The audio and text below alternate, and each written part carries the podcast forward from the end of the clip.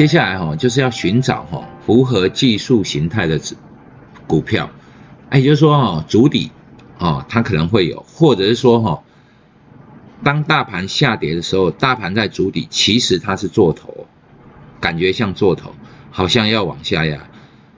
那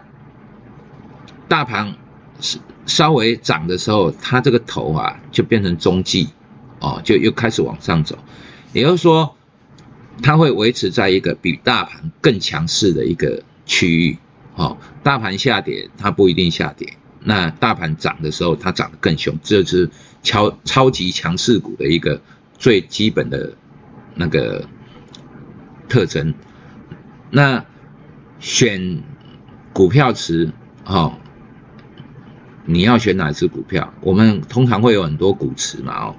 股池里面要选哪一只股票？答案很简单，就选最强那一只，好，让市场力量告诉你资金该摆在何处。其实哈，这个是他说的，啊，让市场力量告诉你资金要摆在哪里，也就是说，让市场帮你选择了。那我们做交易的时候，除了这一块，让市场帮你选择。我们进场买进的时候，哈，你要让你的损益帮你选择，也就是说，买对了或买错了，就是损益会告诉你，买对了你就赚钱，买错了就会赔钱。啊。这种是废话，可是废话里面是真理哦，就是说，如果哈你是对的，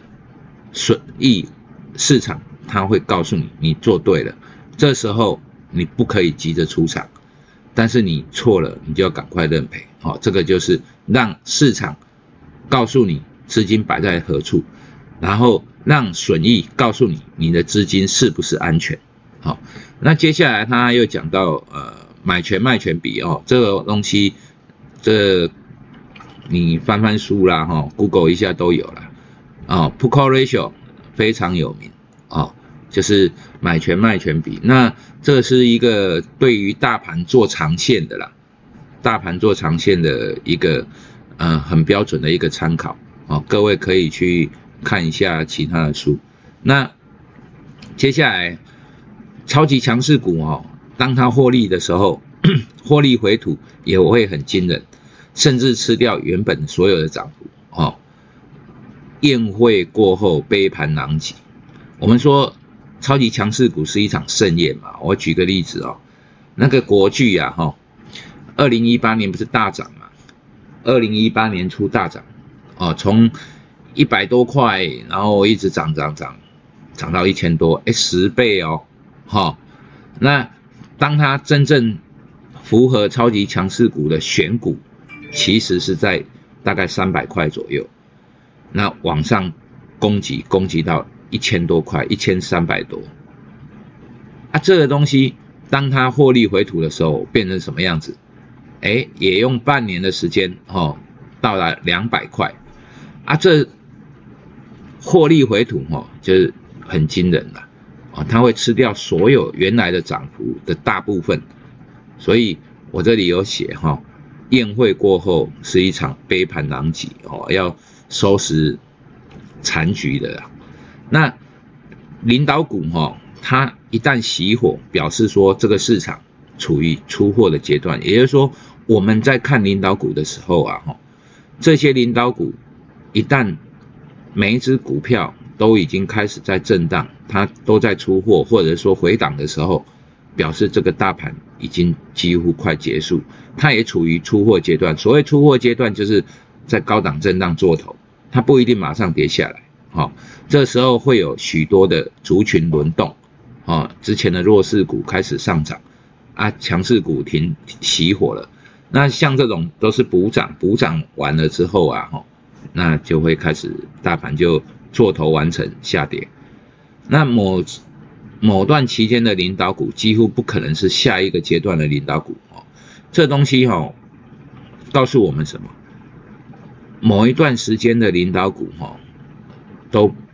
很少，就是你已经做过一次了啦，主力已经做过一次了啊，这个筹码都已经凌乱了啦，哦，那你怎么成为下一个阶段领导股嘞？哦，就好像那个国巨会不会成为下一个阶段的领导股？我跟你讲不会，为什么？题材炒两遍，整个筹码凌乱了，多少散户卡在五六百块以上，哦，大家都在等着，哦，幸运之神来解救他们，把它拉到八百块，让他们全部解套，啊，这种可能吗？很难发生啊，不是说完全不可能，很难，啊，所以现在市场已经不再谈论，啊，所谓被动元件怎样怎样怎样，那个都已经变成旧消息了，哦，已经。是公干挪而已啊，就是讲到烂掉了。那我们要学习的东西，第九章告诉我们要学习的东西就是买进领导股，哈，避开落后的股票啊。这些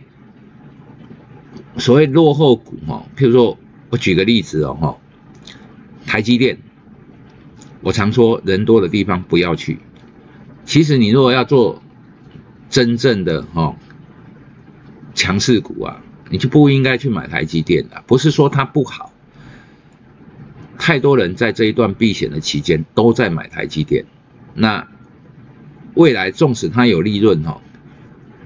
每一个人分到的利润其实就不高。台积电三百块，它怎么涨也不会涨到五百嘛。其实最有可能就是挑战之前先先期的高点嘛，大概。三百五、三百六，这这这个论据也很难挑战到四百块了，哦，啊，像这种东西，你往上涨幅就二十帕、三十帕，好，你这个东西就不符合超级强势股的概念，所以你要做超级强势股，避开所谓的权重股啊、全值股这些东西，基本上不会大涨了，哦，它会涨，哦，一年涨个二十八、三十八。哦，幅度已经相当大了，那这个都不符合超级强势股的概念，所以你要买进所谓的领导股，就应该去思考陌生的股票。哈，过去多头的领导股很难成为下一阶段的领导股。啊，所以在每一次选择的时候，都会有陌生的股票，这些陌生的股票，哈，我们连听都没有听过。啊，没有听过的股票，有可能法人都还没有持有，所以主升段会是法人推动的。那之前的主力啊，或者说呃之前的大股东啊，他们把筹码都已经锁住了，那或者是不断的在吸收筹码，那市场流动股票越来越少，法人发现再买一轮，啊，这个股票莫名其妙大涨了，哦，这个就是超级强势股，啊，最后。告诉我们关掉媒体，不要相信所谓的哦专家专家专家哈，往往都只会看图说故事啊。上个月五月的原油结算在负三十七，我这举一个例子啊，专家跳出来说，哎，负一百的是有可能的哦，负一百哦，想一想，我卖油给你，我要贴你一百块美金啊，吃保险者可能吗？其实负三十七块美金，这是因为制度的问题，并不是啊常态，所以负一百基本上不可能。当你还在往油价往下看的时候，聪明的孩子已经默默的在买进。这个是我大概两个礼拜之前说的话。那一个月。也就是说，这两三个礼拜哦，之前我在讲这句话的时候才十二三块哦，哎，两个礼拜之后嘞，跑到了二十五块以上，二十七块。那